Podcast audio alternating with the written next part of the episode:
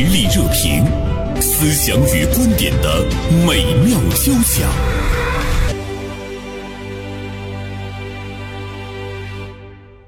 近一段时间，国风动漫电影《长安三万里》走红，截止到现在呢，它的票房已经是突破了六点三九亿元哈。这个电影呢，是以诗人高适的回忆串起了李白、杜甫、王维等数十位顶流的大唐往事，令观众在银鞍照白马、飒沓如流星中穿行大漠边塞、徜徉、烟雨江南，在水墨意境与最新光影技术的完美融合里，感受辉煌壮丽的中华诗歌艺术。那么这部。动画片、动漫电影，您是不是已经看过了？呃，今天呢，大连晚报名笔视线的执笔人韩晓东写了一篇文章，就是专门来说这个动画片的，题目是一部动画片的魔力，让我不得不爱唐朝。呃，这篇文章的题目，我觉得会引发很多人直接奔赴电影院。我今天做完这个节目，就想马上下午就去看这个电影。呃，小东，中午好。中午好，袁生。中午好，听众朋友。嗯，同时呢，我们今天也请到了大连中影华晨电影城有限公司市场部的经理于比泽，也是一位九零后的小美女。比泽，中午好。两位老师好，大家好。嗯，比泽已经是第二次进到我们直播间和我们来谈电影。今天，今天我们说这个动画片啊，呃，说到这个《长安三万里》，呃，我们看到的。他受到的追捧，其实其中有很多很多的这个原因啊，嗯，想问一下小东老师，就是你去看这部电影的时候，呃，为何让你引发了不得不爱唐朝，爱我们伟大的唐朝？电影本身，呃，一部动画片，按说对于我这个年龄的人，可能未必有那么大的吸引力，是吧？但是我也是在朋友圈上看到一个朋友，嗯，一个同事吧，他就说，他说让这个电影让他看看了之后感动的。几乎流泪，呃，我就当天我就有时间我去看了一下，嗯确实是就是，呃，双挑大拇指吧。看完之后，就是说，第一是没想到我们中国的电影，中国的动画电影能排到这么好，排的能达到这个高度。另外，这里面，呃，从这个呃剧本的这个呃结构，到这个电影的故事的讲述，就是呃让我这个对这个呃文学对这个历史感兴趣的人。不得不重重新感叹唐朝太美了，唐朝确实值得每个我们每一个中国人，呃，这个呃叫呃肃然起敬，肃然起敬。嗯，对，我觉得“肃然起敬”这个词真的是特别好。那个在我们整个中华民族发展的历史过程中，它真的是一个伟大的朝代哈。嗯，就是我们到今天我们回首去看的时候，它依然有很多是值得我们去学习的地方啊。比如说它的包容、它的开放啊等等各个方面。呃，这个呢，我们在接下来的时间中再来聊。呃，刚才呢，小东老师说到他进电影院看这部电影给他带来的这个震撼。那么这部电影是。受到了观众们怎么样的一个喜欢和追捧哈？也想请比泽跟我们讲一下你们华晨电影院的这个情况，你所了解到的情况。嗯嗯，首先我们看《长安三万里》的出品是追光动画，嗯，追光动画在前面《白蛇》和《新封神榜》两部国漫就有了非常好的这个口碑的基础，那么。这一部的出品也会吸引更多观更多的观众走到电影院。嗯，刚才可能韩老师说，哎，他这个年龄其实没有。我们现在看电影啊，真的是不分年龄层。它虽然是一部动画，反倒是我们看到更多的这个成年人，他来到这个电影院。去看这部《长安三万里》，呃，包括上周六我们组织了这个汉服社的朋友们，嗯，他们穿着这个唐装汉服，一道非常亮眼的风景线，走到这个影厅来观看《长安三万里》，给出的这个反响也是特别震撼的。嗯嗯嗯，所以我觉得这部电话，呃，这部动画，无论是从它的这个呃画幅，包括它的这个音效，包括追光动画十年的这个心血，都是很值得我们一看到。嗯嗯。我听说有很多的这个影院在电影播放期间，有人高声的来朗诵唐诗、李白的诗、杜甫的诗。嗯，呃，说哎，旁边有一些那个成年人，有有一些就特别的欣喜哈，跟着孩子们一起；有一些就觉得有点烦，怎么老是朗诵啊？我们这个看电影都受影响。这个我我那个我插一句，我那个感同身受是吧？嗯嗯按说看电影就是还是一个相对来说要追求比较安静是吧？肃静。对。那么我其实在这方面也是要求比较 比较高的。嗯。但是我看这个《长安三万里》的时候，我前面正好有一个母亲带着她的孩子，她孩子应该是在小学五六年级，大概十岁左右。那么这个孩子他就是，呃，一直就是在就是他熟悉的时代。在默念，而且是这个声音还是不小，呃，另外呢，他的妈妈就是在在这个电影呃播呃这个这个播放过程中呢，还不时的拿手机。其实因为我们离得比较近嘛，我都能看着他在百度高适的诗，李白的《将进酒》的诗。嗯，实际上这个不论从这个声音，呃，孩子读诗的声音到这个家长的作为，其实按说一般看电影，呃，看电影的时候，我可能作为观众。的我来说可能是不能容忍的，嗯、但是这一次我居然能容忍。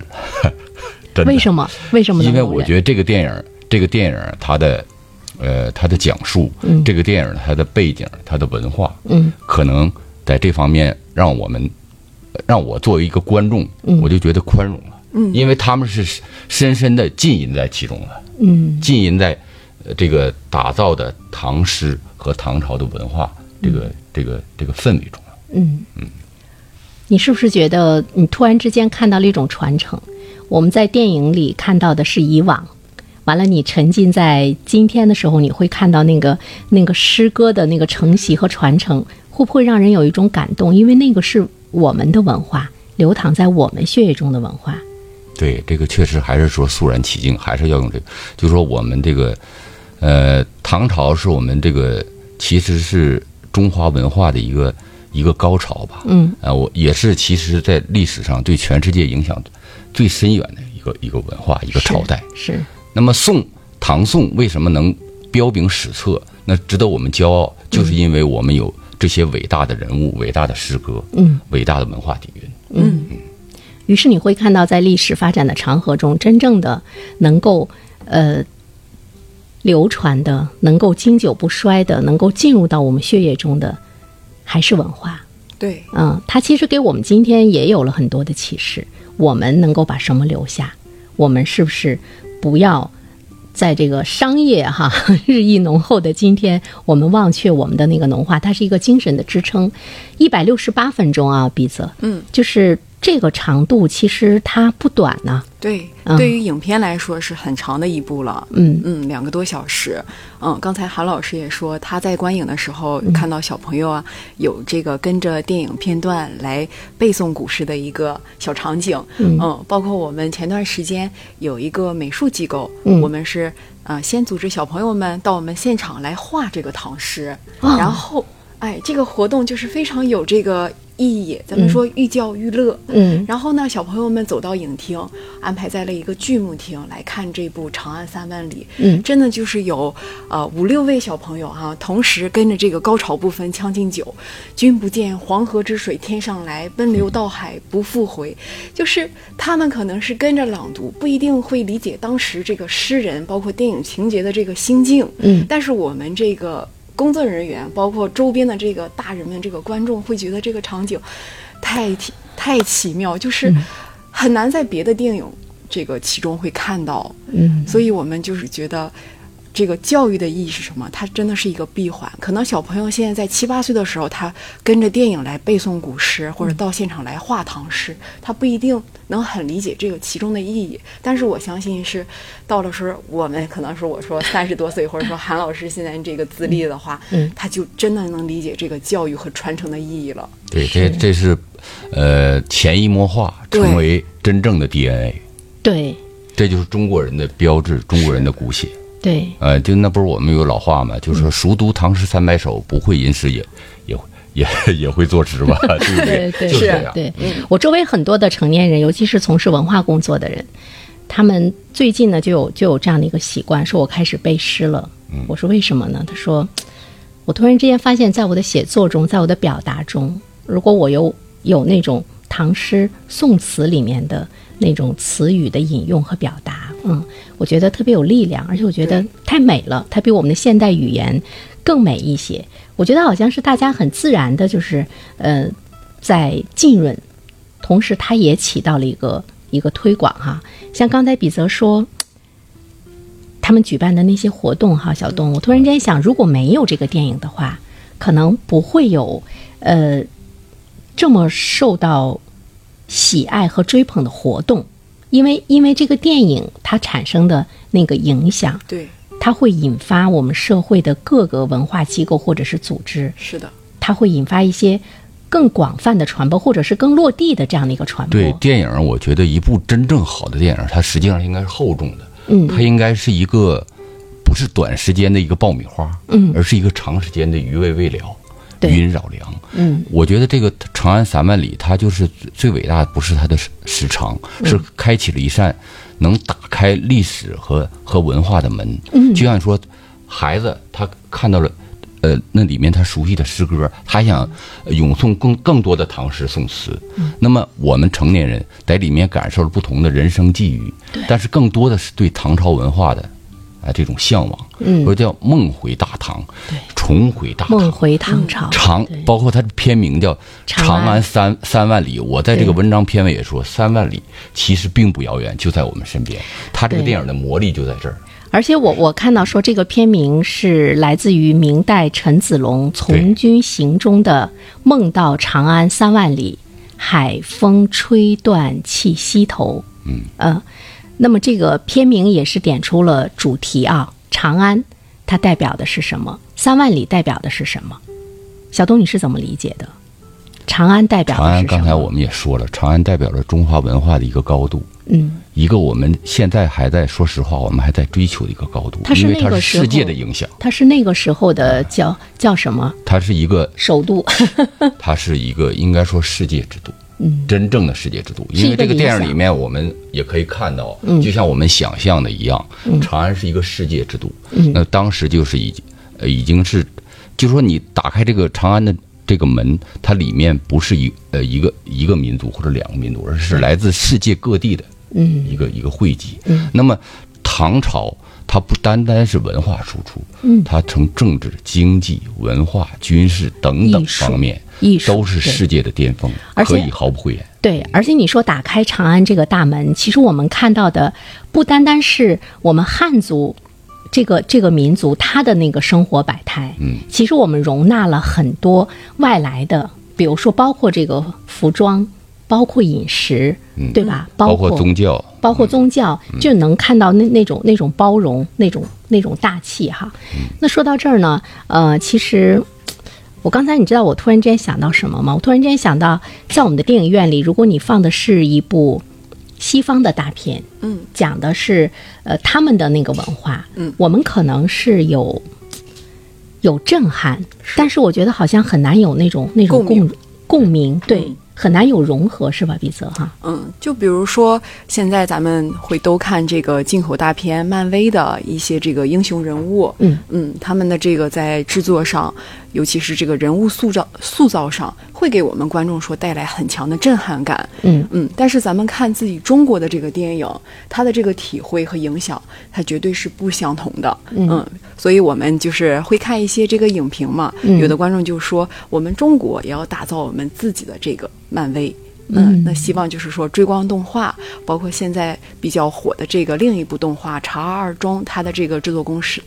制作公司是彩条屋，嗯。希望是打造我们中国的一个 DC 和一个漫威，对。嗯，这就是中国观众对于我们中国电影的一个信息，对。一个信心。是，你看这个电影院里吸引的，以前我们会觉得，呃，动画片孩子想看，我们大人陪着孩子看。嗯。孩子稍微大一点的话呢，我会经常的跟孩子说，你到这个影厅去看动画片，我到那个影厅，完了之后看一下结束的时间，你稍微等我一下，或者是我等你一下。我们我们孩子小的时候，我是这样的，小小东你你是吗？对，有对有这种经历。对，嗯但是现在吧，你会感觉，呃，我们的孩子都上大学了哈。尽管小东自诩为爷爷辈儿，但是我觉得你依然是那个壮年。就是我们会走进电影院去看动画片，对，已经跟孩子无关了。是对，就是他的那个那个吸引力。这个在未来来讲的话呢，才能够真正的让我们的动画片成为我们的一个呃支柱的，在文化的这个消费方面，它是一个支柱的产业哈。比如说我们比较熟悉的，像美国，美国它的那个动漫已经是占到了它整个的这个电影大业中，好像是占到了呃多少？是第六还是第几？说日本是第三，还是它在它整个的那个 GDP 中？我一会儿查一下。反正日本的动漫我们都知道它是很牛的。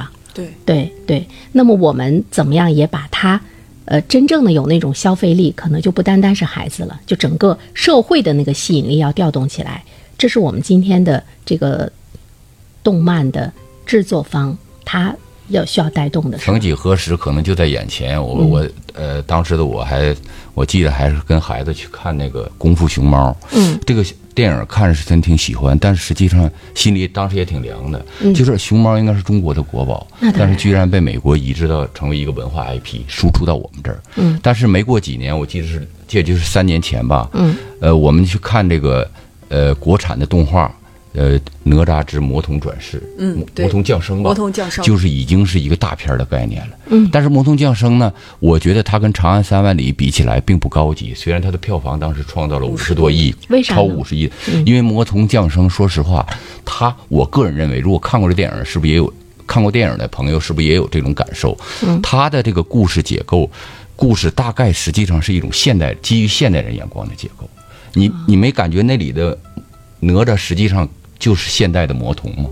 他只是借了哪吒这个形象，是现代孩子的成长的曲折。我觉得是一种这种结构。但是《长安三万里》高级是高级在它是对文化和历史的挖掘，就是我们中国的文化为什么说它厚重，它值得挖掘的太多了。嗯，反倒我认为，实际上当时我看完哪吒这个这个魔魔童降生，我就说，我说实际上他在往下挖，再沿着这个路再往下挖，不太好拍续集了，因为它就是一个现代故事了，就是一个逆反的孩子怎么跟父母割裂，后来又融合，又又这个成长，对吧？嗯嗯呃反倒是你看，实际上后来就说姜子牙是他的续集，他也有自己的真正的续集，但是实际上他在挖掘其他的文化、文化形象或者 IP。其实当当然我，我我我也同意，《封神榜》里这个人物相对来说，他这个区别度比比《西游记》这样的神话要多。你比如他的土行孙呐、什么雷震子啊，是完全可以做呃单独的这个单独的 IP 呈呈现。所以说哪吒是一个另类，但是当时的动画水准让我眼前一亮。嗯，长安三万里是是让人心悦诚服。你是不是觉得《长安三呃三万里》其实它还可以拍出很多很多的系列，它还可以去挖掘好多好多？这当然了，嗯，就是光讲唐唐朝的故事，唐朝的诗人，唐朝的文化，就有太多可挖掘的了。嗯，按照他这个路子，是，就不光是这个唐朝关于唐朝的一个动画片，包括一七年陈凯歌导演的一部《妖猫传》，嗯嗯，也是很震撼的。嗯当时陈凯歌导演说，我要拍出咱们大唐盛世的这个震撼画面、美丽画面。嗯嗯，所以是从那一部开始，我是关我是开始啊关注这个关于唐朝的系列的电影，直到这个二零二三年我们出这个《长安三万里》，嗯，我发现这个唐朝。光是咱们中国的一个朝代就可以拍出很多系列的作品，嗯嗯，那么咱们中国这么悠久的一个文化，嗯嗯。那这个时候，其实我们就可以看到我们的源远流长的文化，它是我们今天去创作我们的那个影视片、我们的文化作品，包括尤其是动漫这一方面，它不竭的一个源泉。是正是因为有我们过去那么丰富的历史，那么深厚的那个文化的积淀，我们去挖掘它，其实你会看到有好多好多有待于挖掘的，不单单是唐朝、宋朝，嗯嗯嗯，包括我们呃今天我们学到的一些国学里面的一些东西，怎么样更好的给它呈现？像这个《论语》，像那个呃老子《道德经》，它那里面哪怕就是一两句话，它所呈现的那个东西，我们怎么样用更更生动的一些展现，让让大家去理解？对，这是呃，这里面确实是富矿连连，富矿太多。嗯呃，就刚才我们也说了，这个我又想起来，这个这个母子还孩子看电影的时候还还问妈妈，这里面的人怎么都腿短呢？